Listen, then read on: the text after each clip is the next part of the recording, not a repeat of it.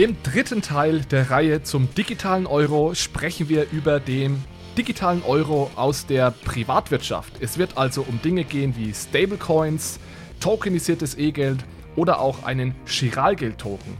Und vor allem reden wir darüber, welche Herausforderungen private Institutionen haben, wenn sie einen solchen Euro ausgeben möchten.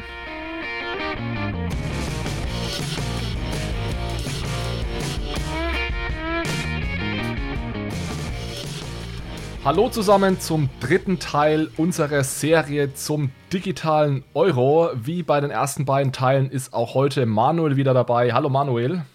Hi Alex, freue mich. So, Teil Nummer drei von vier, wie gesagt. Wir haben im ersten Teil etwas über das aktuelle Geldsystem gesprochen. Hier war so eines der Hauptlearnings, die wir da hatten, dass es eben einen öffentlichen und auch einen privaten Euro gibt. Und genauso gilt das auch für den digitalen Euro. Es gibt einen öffentlichen digitalen Euro und einen privaten digitalen Euro. Über den öffentlichen digitalen Euro haben wir in Teil 2 gesprochen. Da geht, ging es also über digitale Zentralbankwährungen. Wir haben da unterschieden zwischen Wholesale CBDC, also eine digitale Zentralbankwährung, auf die nur Banken Zugriff haben, oder eben eine Retail CBDC. Das wäre dann eine digitale Zentralbankwährung, die auch die Endnutzer nutzen können und haben uns dann vor allem über die Retail CBDC unterhalten und sind da auf Vor- und Nachteile eingegangen. Heute wollen wir uns aber dem spannenden Thema, dem privaten digitalen Euro widmen.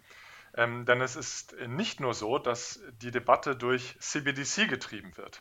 Bisher ist das zwar so der Fall, man liest sehr viel in den Medien, aber die Debatte geht also eben auch weiter und das wollen wir heute darstellen. Und das kann man eigentlich auch ganz gut vergleichen mit einer Analogie zum bestehenden Geldsystem. Denn wenn wir heute vom Euro sprechen, dann meinen wir eben nicht nur die Banknoten, die also von der Zentralbank ausgegeben werden, sondern wir meinen auch das Giralgeld, was wir in der ersten Episode auch schon dargestellt haben. Das heißt, auch da haben wir eben eine private Lösung für den Euro. Es gibt auch kein Commercial Bank CBDC oder so etwas. Ja? Also äh, ein, eine Privatlösung kann kein CBDC sein, sondern da geht es eben um andere Formen und die wollen wir uns heute genauer angucken. Und äh, was bedeutet das im Prinzip? Also die private Form eines Euros bedeutet im Prinzip einfach, dass das eine private Institution ist, die diesen Euro ausgibt. Also ähnlich wie es heute schon ähm, Geschäftsbanken tun, wenn sie den Euro ausgeben und auch erzeugen, ähm, kann es natürlich auch beim digitalen Euro der Fall sein, dass das private Institutionen tun. Und äh, vielleicht noch was zur Motivation. Also das Thema wird 2021 uns sicherlich sehr, sehr stark begleiten. Denn direkt zum Jahresanfang hat die größte ähm, ja, regulatorische Behörde in den USA, der Comptroller of the Currency, OCC, der hat ähm, Geschäftsbanken jetzt erlaubt, auch Stablecoins für den Geldtransfer von Bank zu Bank zu nutzen und im Prinzip als Alternative zu den bestehenden Interbankensystemen zu nutzen. Zum Beispiel eben FedWire in Amerika, aber zum Beispiel auch das SWIFT-System. Ja. Das heißt, das Thema ist also sehr, sehr spannend, es ist sehr wichtig und wird auch sicherlich noch im äh, kommenden Jahr immer stärker diskutiert werden. Ja, Manuel hat jetzt schon ganz kurz das Wort Stablecoin erwähnt. Das wird auch sicherlich eine wichtige Rolle spielen heute. Aber vielleicht noch mal einen Schritt zurück. Wir haben jetzt beim letzten Mal gelernt, dass natürlich der öffentliche Euro, digitale Euro von der Zentralbank emittiert wird. Jetzt ist die Frage, wie ist es denn beim digitalen Euro?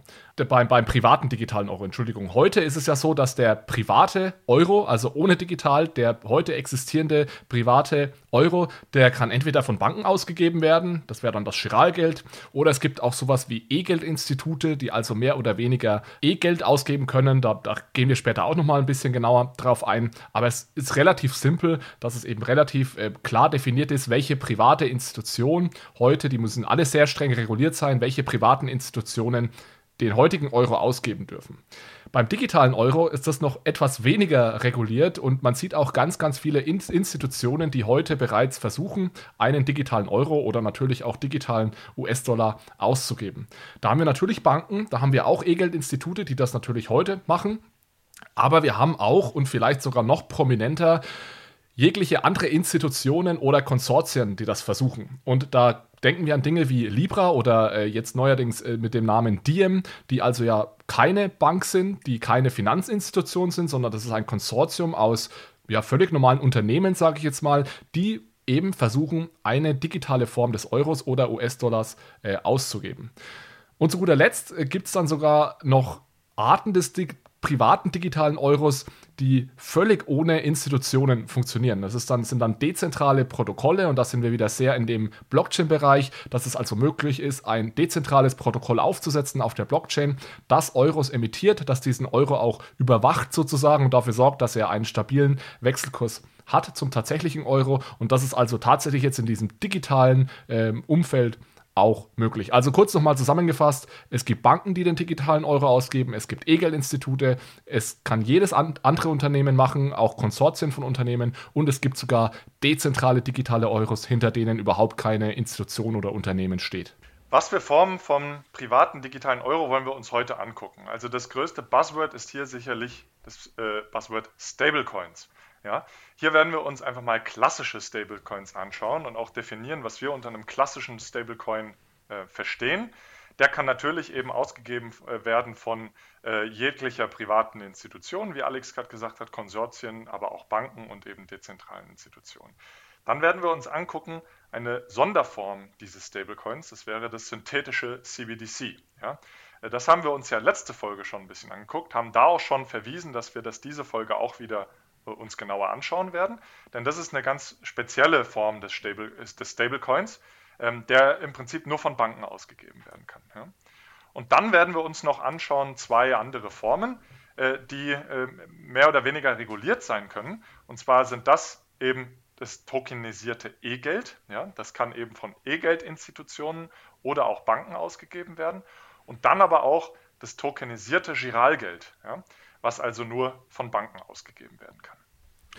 Manuel, lass uns doch vielleicht mal reinstarten mit dem, ja, der wichtigsten Kategorie, denke ich, für heute, und das ist das Thema äh, Stablecoins. Wie definieren wir denn jetzt hier Stablecoins, um mal ganz klar zu machen, was wir damit meinen? Ja, im Prinzip definieren wir es so als ein Vehikel, als ein Instrument, das praktisch den Preis eines Referenzassets trackt. Ja?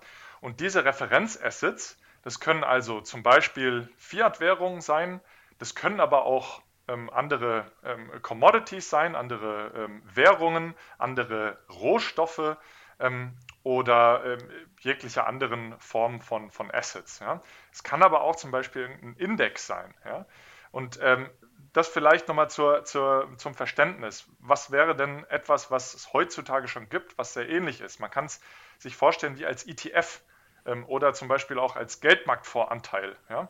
Das ist nicht wirklich ein Euro, sondern mehr ein Derivat eines Euros, was den Wert des Euros letztlich trackt und auch wiedergibt. Ja? Ähm, und das lässt sich auch ganz leicht äh, verdeutlichen am Beispiel von Tether. Ja? Also Tether ist eben ein sehr verbreiteter Stablecoin im Crypto-Space. Ähm, der ist durch äh, US-Dollar gedeckt, beziehungsweise will den Wert des US-Dollars darstellen. Und Tether ist aber anders als der US-Dollar, den man vielleicht auch äh, in dem Wallet, wenn man jetzt zum Beispiel an ein, ein, eine Börse wie Coinbase denkt, ähm, wo man den Dollar oder den Euro halten kann, dann ist das nicht dasselbe. Denn Tether ist praktisch wie ein neues Krypto-Asset, was auch gehandelt werden kann. Das heißt, man kann mit dem Geld, was man in einem Wallet hat, zum Beispiel eben dem Euro oder den US-Dollar auf Coinbase, kann man dieses Asset kaufen. Ja? Und dann hält man eben dieses Asset, was einen Wert von einem US-Dollar entsprechen soll oder auch einem Euro. Ja? Das heißt, das ist der große Unterschied. Es ist nicht direkt der Euro oder der US-Dollar, sondern eben nur ein Derivat darauf. Und wenn wir von Stablecoins reden und diese ganze Serie heißt ja digitaler Euro, dann meinen wir natürlich ganz spezifisch Stablecoins, die den Euro als Referenzasset haben. Das bedeutet Stablecoins, die versuchen, den Euro-Preis oder den Euro-Wert möglichst eins zu eins äh, zu tracken. Und jetzt ist natürlich die interessante Frage, und das muss man immer klar auseinanderhalten bei Stablecoins, wie wird denn dieser möglichst eins zu eins Pack zum Euro erreicht? Also man kann sich natürlich als Stablecoin vornehmen, der Euro ist mein Referenzasset, ich versuche den Europreis nachzubilden, aber dann gibt es eben ganz verschiedene Möglichkeiten, wie ich diese Nachbildung ja, äh, erreiche. Und da unterscheidet man ganz grob zwei Kategorien.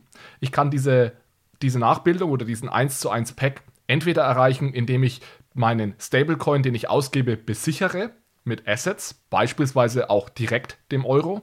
Oder ich kann es schaffen, indem ich es nicht besichere und durch sogenannte Algorithmen, und die nennen sich dann auch algorithmische Stablecoins, eben so einen stabilen Wert gegenüber dem Euro erreiche. Etwas einfacher und intuitiver sind sicherlich die sogenannten Asset-Backed Stablecoins, die also besichert sind. Und der intuitivste Fall ist da mit Sicherheit, wenn ich einfach sage, ich gebe diesen Stablecoin aus und halte eins zu eins die Euros, die ich dafür bekommen habe, in einem Bank-Account. Und genauso machen das auch die großen Stablecoins in den USA aktuell, also Tether oder auch äh, USDC. Die behaupten also zumindest, bei Tether weiß man es nicht so genau, bei USDC schon, dass sie eben diese gegen jeden Token, den sie ausgeben, irgendwo irgendwo einen US-Dollar in einem äh, Bankaccount halten. Es gibt dann andere Beispiele, wie da gehört auch Diem dazu, ja, vormals Libra. Die halten nur 20% ähm, als, als Chiralgeld auf einem Bankkonto und den Rest investieren sie also in sichere äh, Wertpapiere, zum Beispiel äh, Staatsanleihen. Dann kann man natürlich auch sagen, ich kann es ja noch sicherer machen, anstatt dass ich nur in Anführungszeichen Chiralgeld als Sicherheit halte, kann ich ja sogar Zentralbankgeld, also Reserven, als Sicherheit halten. Das können ja natürlich vor allem Banken machen, die sagen, ich gebe einen Stablecoin aus, einen Euro-Stablecoin und halte auf meinem Konto bei der Zentralbank eine Sicherheit dafür. Ja, und dann gibt es natürlich auch noch die Stablecoins, die Crypto-Assets nutzen als Sicherheit. Und da ist DAI ein ganz bekanntes äh, Beispiel, was eben Ether benutzt, um ähm, ja, den, den Wert äh, abzusichern. Das sind also die Asset-Backed Stablecoins. Ich habe es jetzt kurz erwähnt. Es gibt auch noch algorithmische Stablecoins. Da gehen wir heute nicht so genau drauf ein. Äh, die sind deswegen interessant, weil sie natürlich potenziell komplett dezentral äh, funktionieren. Und was da gemacht wird, ist, Endeffekt, ist, im Endeffekt, es wird je nach Nachfrage nach diesem Stablecoin, wird eben das Angebot der Stablecoins angepasst, um so immer möglichst eben einen konstanten Preis zu haben. Wenn man sich Stablecoins genauer anschaut oder mal anschaut, für was sie bisher genutzt werden, dann steht vor allem die Nutzung im Cryptospace äh, im Vorderrang. Das heißt, die wurden vor allem genutzt, um die starke Volatilität in den Kryptomärkten ähm, ja, nicht, nicht ausgesetzt zu sein. Das heißt, man konnte relativ einfach eine Position, die man zum Beispiel in Bitcoin hielt, in ein Tether-Token zum Beispiel wechseln, um dann also diese Volatilität von Bitcoin nicht mehr ausgesetzt zu sein. Es wird auch häufig gesagt, dass es also eine On- und Off-Ramp für das Krypto-Trading ähm, äh, ja, bereitgestellt hat oder dafür genutzt wurde. Ja? Das heißt, es ist sehr viel einfacher, zum Beispiel von einem Tether-Account ähm, letztlich die jeweiligen Kryptowährungen zu kaufen. Jetzt stellt sich natürlich die Frage, warum werden Stablecoins zunehmend ähm, auch in der Realwirtschaft diskutiert, beziehungsweise warum sollten sie relevant werden für realwirtschaftliche Transaktionen? Und da geht es natürlich um die zugrunde liegende Technologie. Ja? Das heißt, die Distributed Ledger Technologie, die ermöglicht es eben also, dass Transaktionen programmierbar werden. Ähm, das Thema Delivery versus Payment, was wir schon mal angesprochen haben.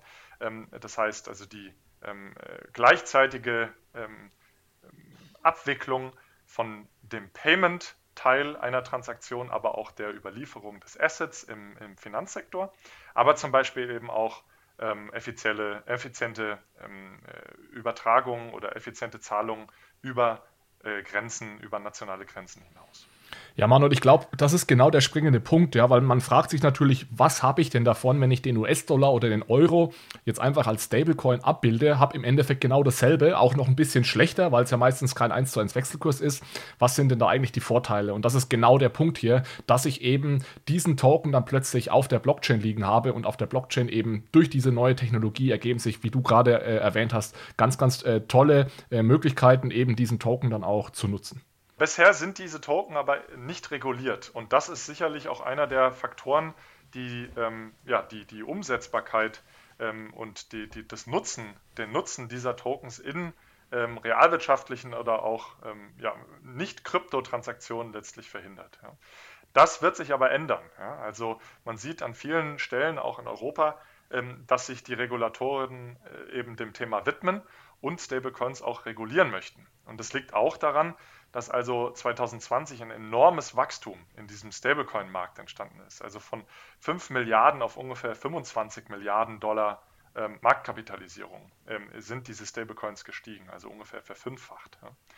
Und ähm, darum wird es eben heute gehen. Das heißt, wie können Stablecoins letztlich ähm, reguliert werden, um einen Euro auf dem Distributed Ledger, also einen äh, digitalen Euro, so wie wir ihn definieren, als Token äh, letztlich ähm, ja, zu erschaffen und dass, es, dass er eben auch in normalen Nicht-Krypto-Transaktionen genutzt werden kann.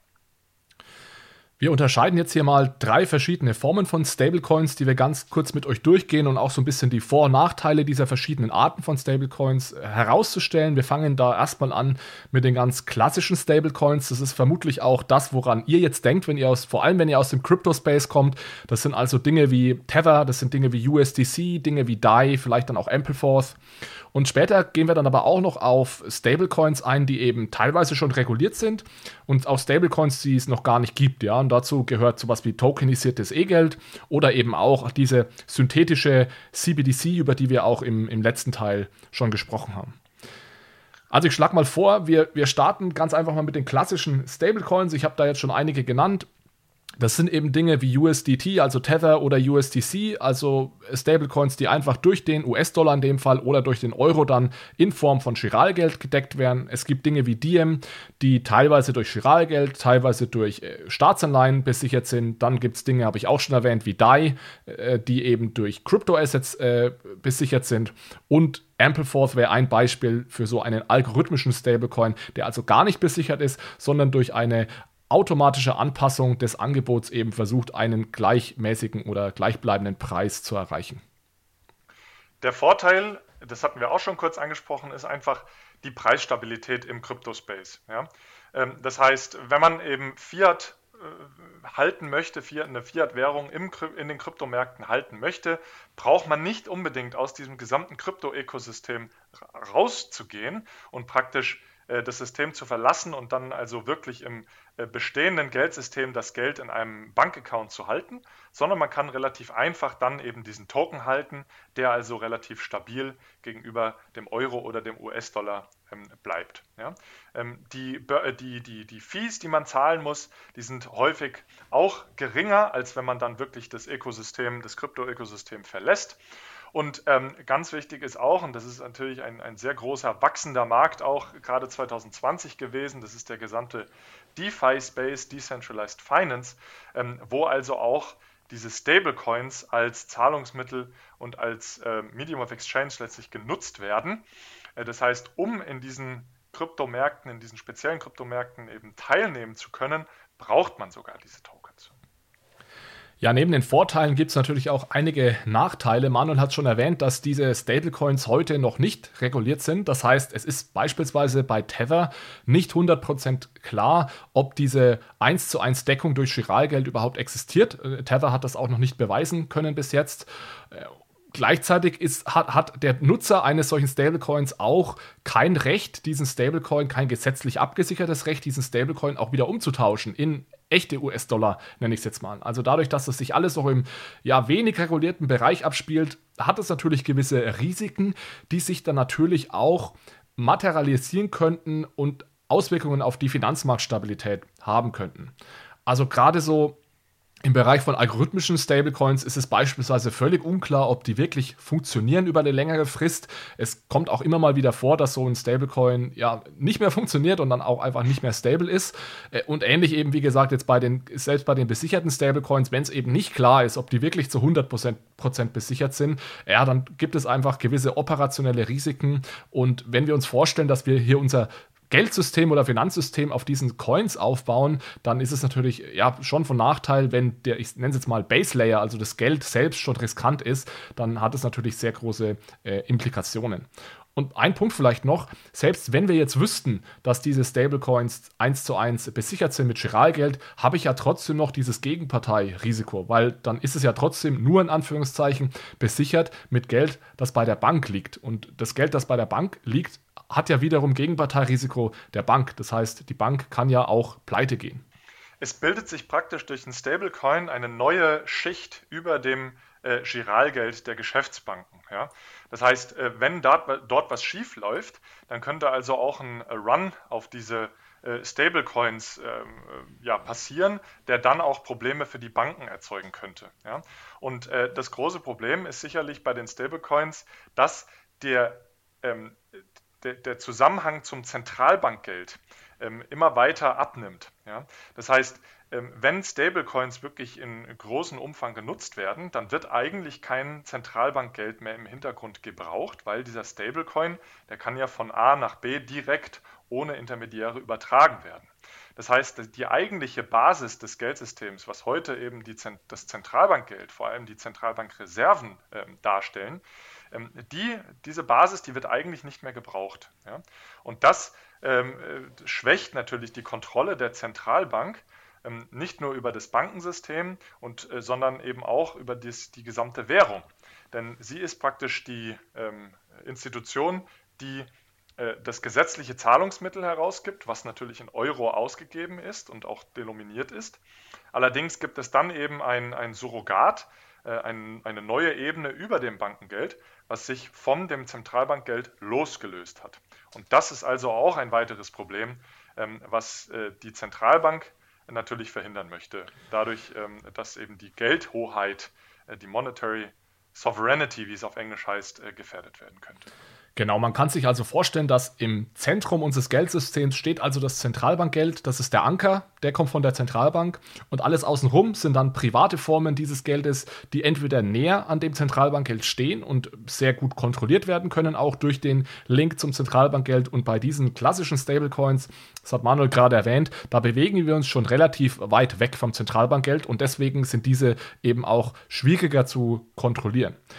Jetzt habe ich das vorhin schon erwähnt, es gibt natürlich auch die Möglichkeit, wir sagen, wir bleiben sehr, sehr nahe bei diesem Zentralbankgeld und bringen damit eventuell diese Sicherheit, die jetzt bei, Stable, bei diesen klassischen Stablecoins fehlt, wieder zurück. Und ein Beispiel dafür haben wir auch im, beim letzten Mal in Teil 2 schon besprochen. Das sind die sogenannten synthetischen CBDCs. Das heißt, es geht hier darum, dass verm vermutlich äh, Banken einen Stablecoin ausgeben und diesen Stablecoin würden sie zu 100% bei der Zentralbank mit Zentralbankreserven besichern. Warum sage ich vermutlich Banken? Naja, weil aktuell in Europa zumindest, in den USA ist es ein bisschen liberaler, aber in Europa oder in der Eurozone ist es so, dass du eine Banklizenz brauchst, wenn du Zugang zum, zu Zentralbankreserven haben möchtest. Und es würde dann also so funktionieren, dass Banken einen Token ausgeben und für jeden Euro, den sie da in Form eines Tokens ausgeben, halten sie bei der Zentralbank in einem, auf einem Treuhandkonto, das also auch in, ähm, Default gesichert ist, halten Sie da eben als Sicherheit einen Reserve-Euro. Und dann kann ich mir als Nutzer dieses Euros sicher sein, dass es irgendwo bei der Zentralbank eben einen echten äh, gesetzlichen Zahlungsmittel-Euro gibt, der es mir erlaubt, dann auch risikolos dieses Zentralbankgeld zu nutzen. Die Vorteile von so einem synthetischen CBDC haben wir letztes Mal schon angebracht oder dargestellt. Wir greifen sie aber hier nochmal kurz auf. Das sind sicherlich die, dass die Innovation weiterhin im privaten Sektor bleibt. Das heißt, die Banken, die designen den Token und designen auch ähm, die äh, Wallets und die Abwicklung der jeweiligen Token. Das muss die Zentralbank dann also nicht machen. Ja? Das heißt, die sind letztlich dafür zuständig, ähm, mit den Kunden zu agieren und entwickeln auch die ganzen Prozesse wie Know Your Customer und die Anti-Money äh, Anti Laundering äh, Devisen, äh, die, die, wickeln sie eben ab. Ja? Ähm, weiterhin ist es sicherlich sehr viel schneller einzuführen, so eine Lösung. Äh, weil in, dem, in der Hinsicht braucht man nicht auf die Zentralbank zu warten, dass sie also ähm, ein, eine Retail-CBDC ausgibt, sondern man kann im Prinzip äh, schon relativ bald und einfach ein solches Produkt ähm, ja, herausgeben, äh, was auch sehr einfach also in die bestehende Produktpalette von Banken eingegliedert werden könnte. Ja. Weiterhin wir hatten es gerade angesprochen, dass also ein Stablecoin die äh, Geldhoheit von Zentralbanken schwächen könnte. Ähm, weiterhin könnte ein äh, synthetisches CBDC ähm, da aber praktisch entgegenstehen. Denn ähm, dadurch, dass also diese Tokens zu 100% in Zentralbankgeld gedeckt sein müssen, ähm, geht also die Zentralbank A sicher, dass kein neues Geld erzeugt wird, denn es muss ja immer zu 100% in Zentralbankgeld gedeckt sein. Und die Zentralbank könnte so also auch relativ einfach äh, die, das Geldangebot auf dem Markt ähm, stark kontrollieren. Ja?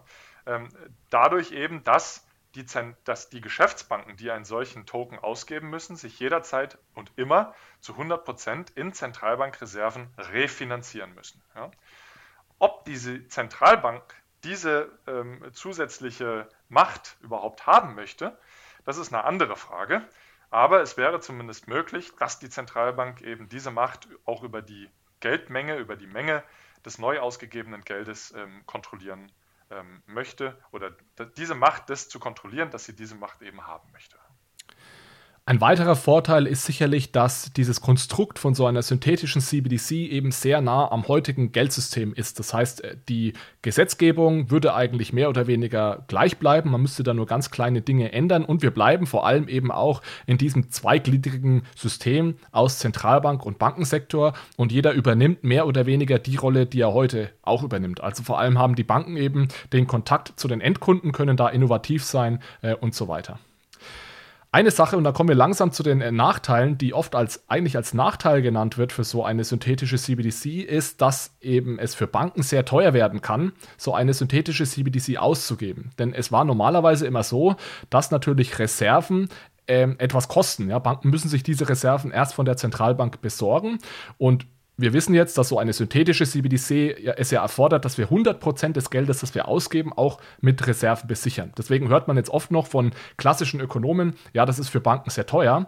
Es ist ja allerdings so, dass heutzutage Banken extrem hohe Mengen an Überschussliquidität oder Überschussreserven bereits halten. Ja, aufgrund der Staatsanleihenkäufe ist es so, dass ich sage mal zwischen ein Drittel und teilweise in Extremfällen wie in der Schweiz äh, an die 100 Prozent sogar äh, bereits in Form von äh, Überschussliquidität äh, gehalten wird.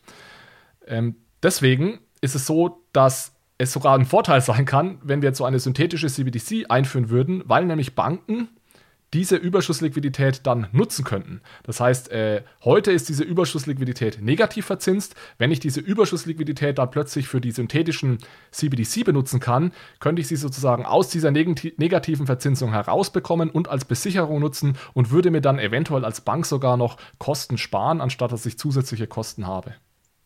Weitere Nachteile sind hier, dass Zentralbanken das äh, häufig eben nicht mögen, dieses Konstrukt der synthetischen CBDC, denn die Nachteile betreffen vor allem die Zentralbanken selber. Ähm, was sind die? Das sind vor allem, dass die Zentralbank also ähm, die Kontrolle über die Menge der Reserven abgeben könnte oder abgeben müsste, wenn also äh, Bankkunden ihr Giralgeld ohne irgendwelche Restriktionen in dieses synthetische CBDC umtauschen können.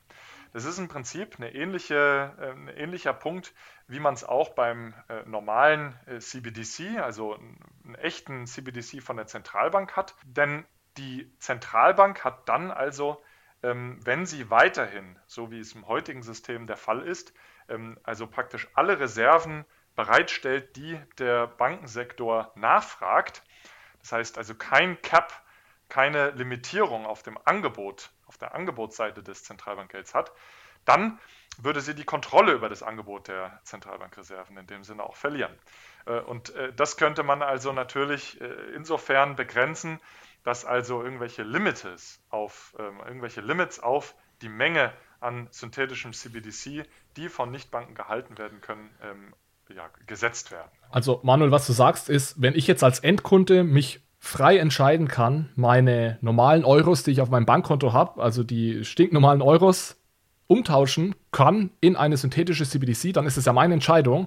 Und wenn mir die Zentralbank diese Entscheidung eben überlässt, kann es natürlich sein, dass ich im Endeffekt als Endnutzer bestimme, wie viele Reserven gibt es im System. Ja, weil meine heutigen Euros auf dem Bankkonto sind nur mit einem Prozent Reserve hinterlegt. Wenn ich die jetzt aber umtausche in eine synthetische CBDC, müssen sie plötzlich mit 100 Prozent Reserven besichert werden. Und so kann es also sein, dass wenn da eine sehr große Nachfrage nach diesen synthetischen äh, CBDCs besteht, dass dann also die Zentralbank gezwungen ist, auch mehr und mehr Reserven Reserven zur Verfügung zu stellen. Und das, glaube ich, meinst du, wenn du sagst, die Zentralbank könnte so ein bisschen die Kontrolle über die Menge an Reserven verlieren, die sie im Endeffekt gerne im System hätte oder anbieten muss.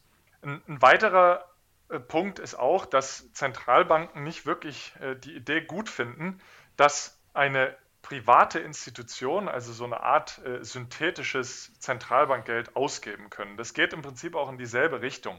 Ähm, denn da würde sie also die Kontrolle über die Ausgabe von Zentralbankgeld ein äh, bisschen abgeben. Ja? Ähm, und äh, sie möchte aber natürlich das Privileg für sich selber weiterhin haben äh, und der einzige, ähm, die einzige Institution sein, die auch darüber entscheidet, wie viel Zentralbankgeld und ob Zentralbankgeld neu entsteht. Okay, dann lass uns doch nochmal vielleicht äh, ein bisschen abgekürzt äh, unseren letzten, die letzte Form des Stablecoins besprechen, die wir hier auf unserer Liste haben. Und ich habe vorhin schon erwähnt, da würde es sich also tatsächlich um eine regulierte Form eines Stablecoins halten, den es heute schon gibt. Das geht in Europa über die sogenannte E-Geld-Direktive. Hier ist es also so, dass wenn man ein, lizenzierter, ein lizenziertes E-Geld-Institut ist, dass man E-Geld ausgeben darf. Das ist vereinfacht gesagt einfach Geld, das irgendwo bei einer Bank nochmal besichert ist. Das heißt, ein E-Geld-Institut muss keine Bank sein. Es ist sogar normalerweise so, dass E-Geld-Institute keine Bank sind.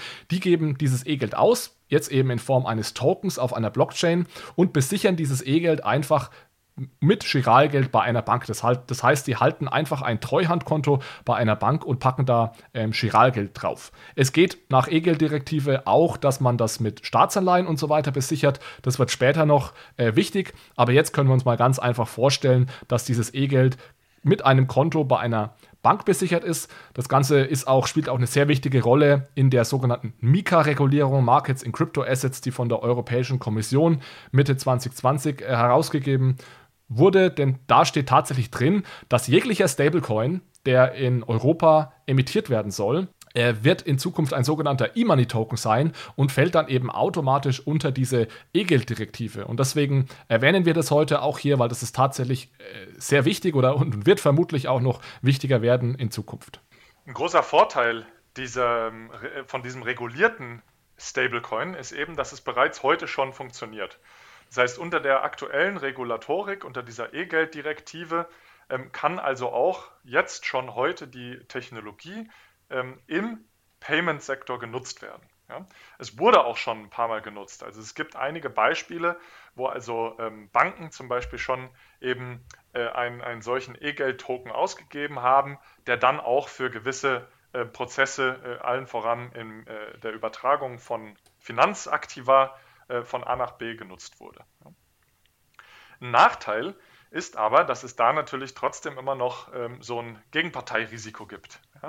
Ähm, denn wenn, äh, also wir haben jetzt gelernt, dass E-Geld-Tokens praktisch durch 100% ähm, anderes Geld, bestehendes Geld gedeckt sein müssen. Das ist vor allem eben ähm, äh, Geschäftsbankengeld.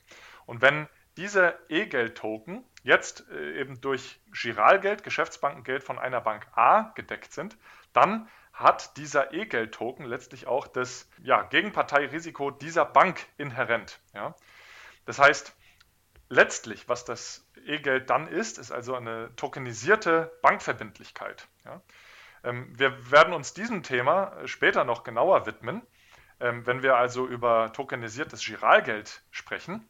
Aber es ist ganz wichtig zu verstehen, dass ähm, wenn also dieser E-Geld-Token nur durch Giralgeld bei einer Bank A gedeckt ist, dass man dann eben auch das Risiko dieser Bank A trägt, wenn man diesen E-Geld-Token benutzt. Ja.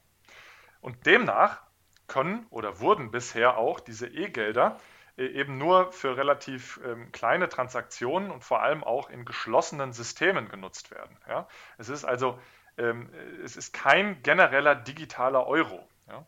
Und äh, das ist sicherlich auch ein bisschen der Knackpunkt, ähm, wo, weswegen wir denken, dass es eben auch noch wichtig ist, über eine andere Form des digitalen Euros zu sprechen, der am allernächsten ähm, an dem bestehenden Geldsystem dran ist. Und das wäre eben das tokenisierte Giralgeld. Genau, machen wir mal einen Strich unter das Thema Stablecoins. Also wir hatten jetzt hier die klassischen Stablecoins wie Tether und USDC. Wir hatten die synthetischen CBDC als eine ganz spezielle Form eines Stablecoins und wir hatten jetzt am Ende auch noch die E-Geld-Token als eine weitere heute schon regulierte Form eines Stablecoins. Und jetzt schauen wir uns also so ein bisschen den Gegenpart von Stablecoins an. Das ist der sogenannte Giralgeld-Token oder wie Manuel es gerade genannt hat, tokenisiertes Giralgeld. Das existiert heute tatsächlich noch nicht. Da werden Diskussionen drüber geführt. Ich habe das Gefühl, die Diskussionen, die, diese Diskussionen finden hauptsächlich in, in Deutschland statt. Worum geht es da? Naja, die generelle Idee ist einfach, dass wir das existierende Giralgeld, was ja heute einen ganz, ganz großen Teil des bestehenden Geldes ausmacht, dass man das eben tokenisiert und auf eine Blockchain bringt. Und warum macht man das? Ja, die Vorteile haben wir vorhin genannt, weil eben als Token auf dieser neuen Technologie mit diesem Geld dann plötzlich ganz neue Dinge angestellt werden können. Und das Ziel ist hier ganz klar, dass man im Endeffekt diesen, diesen Giralgeld-Token deswegen haben möchte, weil man natürlich so wenig wie möglich am heutigen System verändern möchte. Also man möchte im Endeffekt das heutige Geldsystem übernehmen und einfach das Chiralgeld, was ein sehr wichtiger Teil des heutigen Geldsystems ist, auf eine neue Technologie bringen. Das heißt, wir nehmen Chiralgeld aus Accounts raus und repräsentieren sie als Token auf einer Blockchain. Die Vorteile wären natürlich, dass das sicherlich die am wenigsten disruptive Form des digitalen Euros wäre. Ja? Das wäre also sehr, sehr nah, beziehungsweise würde genau der aktuellen zweistufigen, äh, dem zweistufigen Aufbau des bestehenden Geldsystems entsprechen, wo also Geschäftsbanken den absoluten Großteil des Geldes erzeugen und Zentralbanken eben nur fürs Bargeld und für den Interbanken-Euro zuständig sind. Ja. Ähm, das heißt, daran würde sich auch nichts weiter ändern und es wäre ähm, sicherlich am, am wenigsten disruptiv. Es gibt natürlich auch einige Nachteile zum Thema Chiralgeld-Token und ein ganz wichtiger Punkt hier ist das Problem der fehlenden Fungibilität oder der potenziell fehlenden Fungibilität. Was bedeutet das genau? Wenn wir einen Euro-Token haben, dann wollen wir natürlich, dass dieser Euro-Token perfekt austauschbar ist. Und zwar ganz ähnlich heute wie beim Bargeld möchte ich natürlich sicher gehen, dass der 10-Euro-Schein, den ich in meiner rechten Hand halte, identisch und perfekt austauschbar mit dem 10-Euro-Schein ist, den ich in meiner linken Hand halte. Und genau dieses, diesen Zustand könnten wir eventuell verlieren, wenn wir jetzt den Euros aus Accounts herausnehmen und in Form von Token repräsentieren. Und das ist vielleicht im ersten Moment ein bisschen kontraintuitiv, dass wir uns im Zusammenhang mit Geld überhaupt Gedanken machen über Fungibilität. Also das kommt eigentlich eher aus dem Bereich der Rohstoffe, sagen wir jetzt mal Gold oder Öl, wo man eben sicher gehen muss, dass Gold oder Öl gewisse Mindeststandards erfüllt, damit sie eben untereinander austauschbar sind und damit ich eben den, das Öl vom einen Hersteller und das Öl vom anderen Hersteller zusammenkippen kann und immer noch dasselbe Produkt habe. Dieses Problem hatten wir nie beim Geld, weil das Geld immer perfekt fungibel war. Jetzt kann es aber eben passieren, wenn wir es aus Accounts herausnehmen, dass wir diese Fungibilität nicht mehr haben.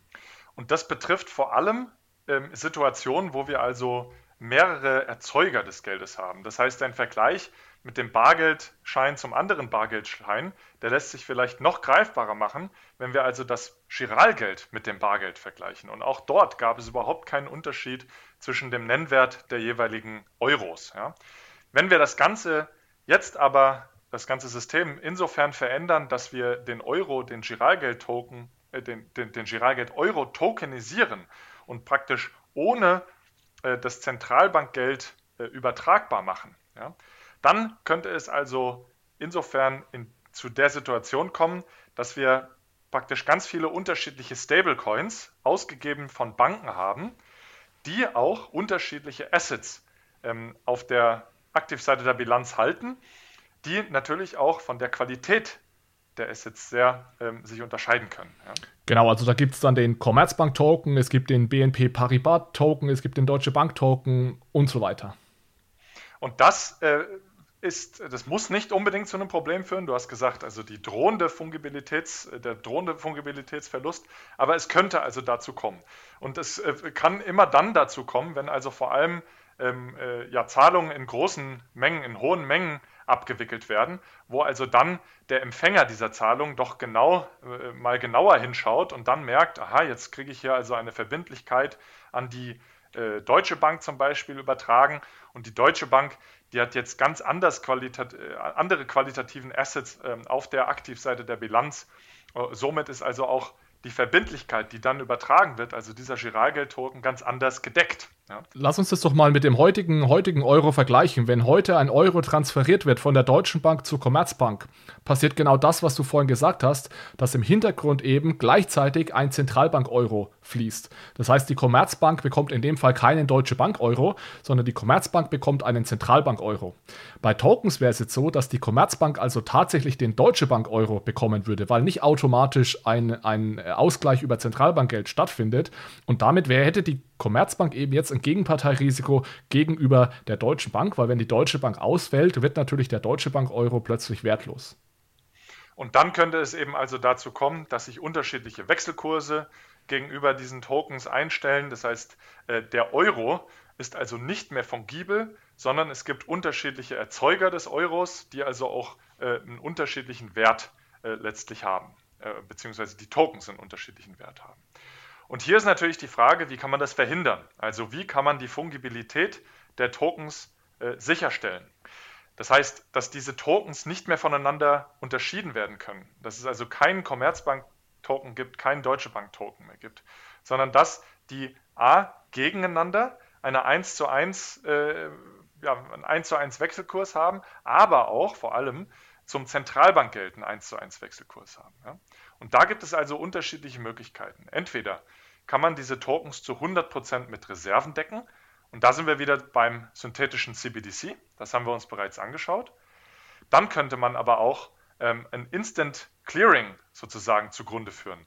Das heißt, ähm, sobald ein Token von der Bank A bei der Bank B ankommt, wird automatisch im Hintergrund ein Settlement in Zentralbankgeld ausgelöst, was dann zum Beispiel eben auch über so ein Realtime-Settlement-System ähm, äh, wie zum Beispiel das TIP-System im Euroraum abgewickelt werden kann. Und die dritte Möglichkeit ist, äh, dass man also das Ganze als E-Geld designt. Ähm, das ist aber eigentlich keine richtige Lösung, denn ähm, was man da dann eben hat, ist letztlich eine Forderung an die ähm, ausgebende Geschäftsbank ähm, auf Auszahlung von diesem Geld. Und da hat man also wieder letztlich die äh, Risiken des ausgebenden Geldinstituts, der ausgebenden Geschäftsbank inhärent. Und deswegen funktioniert das wahrscheinlich eben nur in einem geschlossenen äh, System, wo eben der Empfänger und der Zahler der Transaktion Kunde bei derselben Bank sind. Genau, also was, was ich durch E-Geld schon hinbekomme, ist eben, dass ich einen Euro habe, der wirklich fungibel ist und austauschbar ist und auch einen 1 zu 1 Wechselkurs zum Euro habe, aber einfach nur deswegen, weil es so festgeschrieben ist, ja. Und genau weil das so festgeschrieben ist und natürlich jeder weiß, dass es kein echter Euro ist, dass es eben nur in Anführungszeichen E-Geld ist, deswegen wird er wahrscheinlich auch nur in einem vordefinierten ähm, Umfeld akzeptiert und das ist genau der Fall, dass wir hier wieder so weit wären, dass natürlich die Commerzbank kein E-Geld von der Deutschen Bank akzeptiert, genau aus dem Grund, den wir vorhin genannt haben, weil es da eben ein Gegenparteirisiko gibt. Deswegen E-Geld ist eine Lösung, ja, aber nur für ein sehr begrenztes ähm, Umfeld und nicht multibankfähig. Ich glaube, so kann man es so ausdrücken.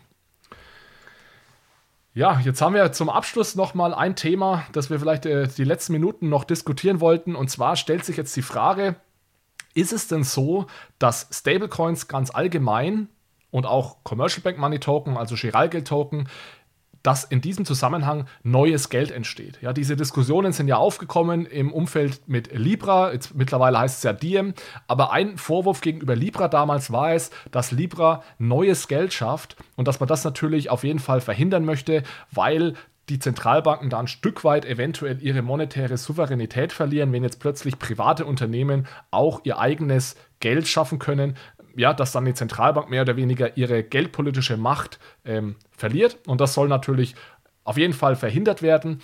Und deswegen stellen wir uns jetzt die Frage, ist es wirklich so, dass wenn so ein privater digitaler Euro ausgegeben wird, dass da neues Geld entsteht?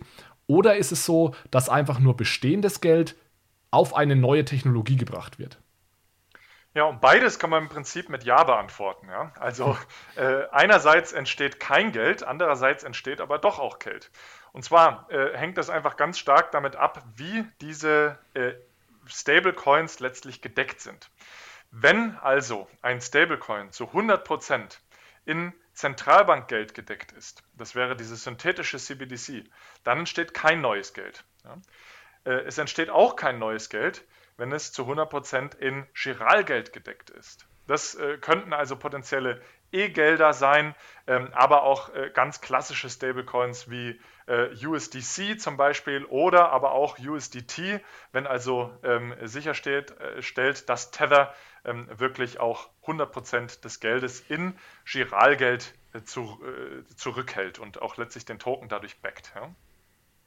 Wir behaupten jetzt aber, dass in allen anderen Fällen ähm, ein, ein neues Geld entsteht, wenn also ein neuer privater Euro in Form von irgendeiner Art von Stablecoin oder E-Geld ausgegeben wird. Und ich würde da unterscheiden, also ich würde auch sagen, ja, es entsteht in allen anderen Fällen neues Geld, würde da aber trotzdem noch eine Unterscheidung machen. Und zwar wirklich neues Geld entsteht nur, wenn Banken einen Chiralgeld-Token ausgeben. Bei diesen klassischen Stablecoins, die wir uns an, angeschaut haben, sagen wir Libra beispielsweise, da ist es ein bisschen anders. Was da eigentlich passiert, und darüber möchte ich jetzt als erstes mit euch reden, ist, dass da Assets, sowas wie Staatsanleihen, umgewandelt werden in Geld. Das heißt, man nimmt sich Assets wie eine Staatsleihe, das kein Geld ist, und transferiert es, wandelt es um in Geld, das also tatsächlich auch als Zahlungsmittel ja, genutzt werden kann. Und genauso ist es ja bei, bei Diem. Die nehmen ja, die lassen sich ja Euros äh, geben, investieren diese Euros in Staatsanleihen und geben dann dagegen eben ihre Diem-Euros aus. Und das ist heute auch schon möglich unter der E-Geld-Direktive. Das heißt, das funktioniert ganz gut und das ähnelt ganz sehr dem Schattenbankensektor, der uns ja in der letzten Finanzkrise so große Probleme bereitet hat, weil was macht der Schattenbankensektor? Der Schattenbankensektor gibt eben auch sehr geldähnliche Assets aus. Das ist sowas wie ähm, Geldmarktfonds zum Beispiel. Die sind extrem liquide und man kann fast sagen, die sind Geld, aber sie sind eben nur Geld hinsichtlich der Store of Value Funktion, also der Wertaufbewahrungsfunktion. Da sind sie sehr, sehr ähnlich wie Geld, was du natürlich mit Geldmarktfonds nicht machen kannst oder mit Geldmarktfondsanteilen. Du kannst damit keinen Kaffee kaufen. Ja? Aber im Endeffekt macht der Geldmarktfonds genau dasselbe. Der nimmt Euros ein, investiert sie in Staatsanleihen und gibt dagegen Geldmarktfonds auch aus. Und eins zu eins macht es Diem, nimmt Geld ein, investiert es in Staatsanleihen, aber gibt jetzt dagegen eben einen Token aus und ich kann diesen Token tatsächlich benutzen, um auch Zahlungen zu tätigen. Und das ist das, was das alles so, so aufregend macht, dass ich jetzt zwar immer noch ähnlich wie im äh, Schattenbankensektor eine, eine Geldkreierung habe, aber dieses Mal eben echtes Geld im Sinne von, ich kann damit auch Zahlungen tätigen und einkaufen gehen. Und das ist also äh, ähnlich, nicht ganz so wie im äh, aktuellen System, wo also Geschäftsbanken neues Geld kreieren. Ähnlich, warum? Weil ein Diem, aber auch eben ein E-Geld-Institut vorher natürlich erstmal Geld einsammeln muss, um dann also andere Assets davon zu kaufen. Ja.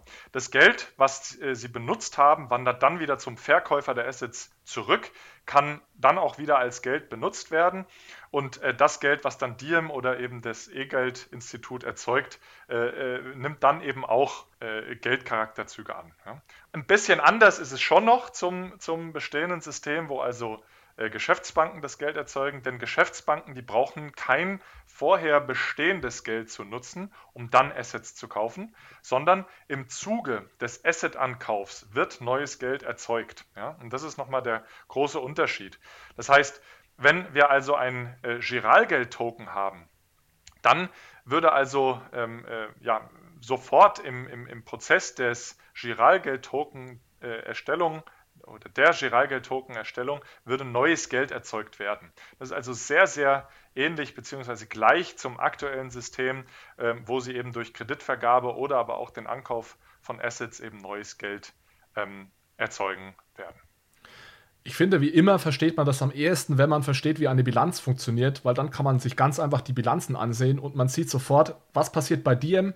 Da findet einfach ein Asset-Tausch statt und die Bilanz bleibt genau gleich, während bei einer Bank findet eine Bilanzverlängerung statt. Ja, und genau daran sieht man, dass Diem eigentlich nur Dinge, die bereits beste bestehen, irgendwie umtauschen und eben liquider und zu Geld macht, während eine Bilanz einfach neues Geld schafft aus dem Nichts. Ja, das heißt, Banken haben also auch in diesem System noch diese, dieses Sonderrecht, eben neues Geld, neue Verbindlichkeiten zu schaffen. Jetzt haben wir uns die privaten Lösungen angeguckt. Das wurde zum Teil sehr technisch und detailliert. Ähm, wir hoffen aber, dass das euch geholfen hat, um zu verstehen, dass wir in Zukunft sicherlich nicht nur ähm, ein CBDC, ein Retail oder ein Wholesale CBDC sehen werden, ähm, weil es eben unklar ist, ob die Zentralbank ein Medium of Exchange, ein Geld, ein digitales Geld herausgeben wird, was also die Funktionen äh, eines Tokens, der über ein Distributed Ledger äh, abgewickelt wird, ähm, äh, ja, hat und also auch die Vorteile dieser neuen Technologie letztlich haben wird. Was wir aber sicherlich sehen werden, ist ähm, ein ähm, ja, steigendes Interesse auch an den privaten Lösungen, an Stablecoins und ähm, äh, natürlich auch ein weiteres Interesse, wie man diese Stablecoins eben regulieren kann. Genau, und selbst wenn die Zentralbank eben einen Token auf einer Blockchain ausgeben sollte, ist es eben immer noch unklar, ob dieser Token tatsächlich das einzige Zahlungsmittel sein wird oder könnte. Und genau darüber reden wir dann nämlich im letzten Teil. Vielleicht erstmal, warum brauchen wir denn diesen digitalen Euro genau? und wer stellt den denn am Ende bereit und wessen digitaler Euro wird am Ende für welche Anwendungsfälle benutzt. Und es wird da ganz klar darum gehen, dass wir eben nicht nur diesen öffentlichen digitalen Zentralbank-Euro haben werden, der alle Anwendungsfälle abdeckt oder abdecken kann, sondern es wird eben eine Zusammenarbeit sein aus dem öffentlichen Euro und dem privaten Euro und jeder dieser Euros wird unterschiedliche Anwendungsfälle abdecken und wie das genau aussehen wird, beziehungsweise auch wir schauen da natürlich ein Stück weit in die Glaskugel im letzten Teil, das diskutieren wir wie gesagt morgen schon. Manuel, ich freue mich drauf und dann machen wir morgen die letzte und vierte Runde. Bis dahin. Bis morgen, Alex. Ciao.